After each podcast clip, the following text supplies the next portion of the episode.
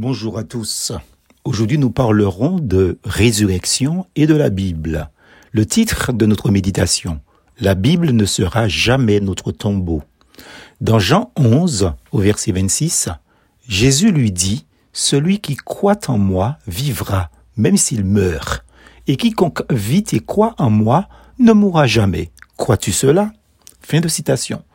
Un homme qui est inscrit sur mon autre page Facebook, dont je tirais le nom, m'a sorti la phrase suivante parce que j'ai dit que je suis un croyant. Pourtant, je n'ai pas précisé si je croyais en la Bible.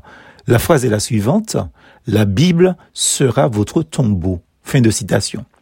Il est évident que j'aurais préféré parler à vive voix avec, entre guillemets, cet inconnu ami. Certes, je ne suis pas un adepte des disputes des mots et surtout pas derrière un écran. Je reviens à l'essentiel, c'est-à-dire une partie ou le verset de l'entête. Quiconque vit et croit en moi ne mourra jamais. Oui, moi et des centaines de millions de personnes, nous croyons en Jésus, nous croyons en la Bible et nous croyons en la résurrection, dur comme fer. Car la force des affirmations de Jésus repose sur un fait, sa propre résurrection. Jésus-Christ est réellement ressuscité. D'ailleurs, dans la version écrite de cette méditation, je donne dix textes de la Bible qui affirment cette résurrection. Et je termine par le plus célèbre texte, Jean chapitre 3, versets 16 et 17. Alors, vous direz, après justement ces dix textes, que la Bible est un livre, un vieux livre, et un livre sans valeur. Entre parenthèses, c'est l'argument classique de ceux qui n'ont pas d'argument. À ceci, monsieur, je vous réponds que certainement, si vous affirmez ceci, c'est que vous ne l'avez jamais lu, et si c'est le cas, soit vous l'avez lu tête en bas, soit vous l'avez lu à l'envers. Car pour ce qui est de l'organisation de la Bible, mais véritablement très objectivement, de la durée de sa rédaction, de son nombre d'auteurs humains, de la cohérence de son message, du nombre d'exemplaires imprimés, la Bible est sans pareil au monde et dans l'histoire de la littérature. Elle est de loin l'ouvrage le plus vendu et le plus populaire de tous les temps. On estime que plus de 6 milliards d'exemplaires ont été imprimés dans plusieurs centaines de l'encre. Le deuxième livre le plus vendu est celui contenant les écrits de Mao Tse-tung et par comparaison, il existe que 900 millions d'exemplaires de cet ouvrage, donc pas de comparatif, hein? Mais justement, a-t-on besoin d'autres écrits?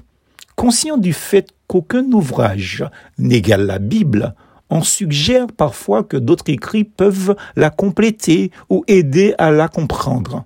La Bible elle-même évalue une telle supposition. L'apôtre Paul écrivit à Timothée, son disciple, Toute écriture est inspirée de Dieu afin que l'homme de Dieu soit accompli ou qu'il soit parfaitement équipé et propre à toute bonne œuvre. De Timothée chapitre 3 versets 16 et 17. Autrement dit, toutes les instructions dont nous avons besoin pour vivre se trouvent dans la Bible. La Bible n'est pas incomplète, loin d'être, entre guillemets, un tombeau, comme vous dites, tous ceux qui ont plongé un regard de foi en elle dans la Bible, contrairement à vos propos fantaisistes et sans fondement, ont connu la résurrection avant même de mourir physiquement parlant. Donc pas un tombeau. Aucun leader n'est ressuscité, ni Mahomet, ni Gandhi, ni Lénine, ni Bob Marley et j'en passe. La résurrection est le fondement de notre foi chrétienne car Jésus a été enseveli, dit la Bible, et il est ressuscité le troisième jour selon les Écritures. Et il est apparu à ses faces, puis aux douze. Ensuite, il est apparu à plus de 500 personnes frères ou sœurs à la fois. 1 Corinthiens 15, versets 4 à 6. Ainsi le Christ, lui, vit pour toujours. Il est au-dessus de toutes choses, Dieu béni éternellement. Amen. Romains 9, verset 5. Mais il vit aussi dans le croyant par l'Esprit Saint qui, en réponse à sa foi, est venu habiter en lui. Le chrétien peut expérimenter la réalité de la résurrection par son union spirituelle avec le Christ.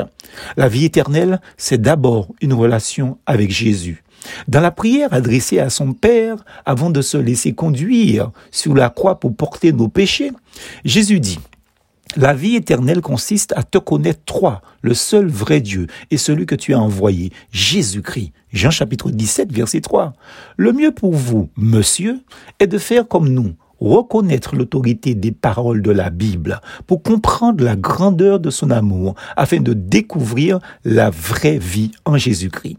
Une vie qui commence ici, maintenant, et qui se poursuivra jusque dans l'éternité pour quiconque croit, dont vous aussi. C'est plus qu'une lueur d'espoir face à toutes vos pseudo-théories syncrétistes. C'est une vive lumière qui a transformé des millions de vies. C'est indéniable. La lumière du Christ, c'est celle de l'espérance. Elle brille et brillera toujours dans les cœurs et sur le chemin de tous ceux qui suivent le Christ Jésus, quelle qu'en soit la difficulté de la vie, pandémie ou persécution. Jésus dit, quiconque vit et croit en moi ne mourra jamais. Aucun leader n'a dit cela. Plus force en Jésus.